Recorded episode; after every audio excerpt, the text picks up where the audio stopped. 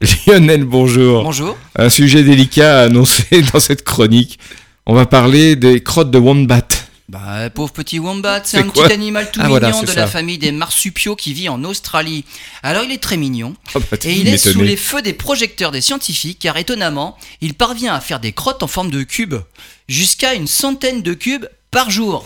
Et c'est cette capacité à former des cubes qui a attiré la curiosité des scientifiques, Ah bah oui. d'autant plus que son système digestif a une forme tubulaire tout à fait classique. En étudiant les voies digestives de Wombat, hein, décédés hein, de manière naturelle, les scientifiques ont découvert les propriétés qu'ils connaissaient déjà en hydrodynamique des fluides. Ce sont les propriétés élastiques de leur paroi intestinale en fait qui leur permet de transformer leur matière fécale en petits cubes. Loin d'être anodin, cela leur permet de communiquer de manière olfactive puisqu'ils sont dotés en fait d'une très mauvaise vue. La forme cubique de leur crotte leur permet de les empiler sans qu'elles roulent. Ce sont en fait des balises olfactives puissantes qui leur permettent de délimiter leur territoire. Mais c'est aussi probablement une avancée majeure pour l'industrie. Des boîtes cubiques s'empilent mieux et prennent moins de place que d'autres formes, et nous ne savons faire des cubes que par moulage ou par découpe.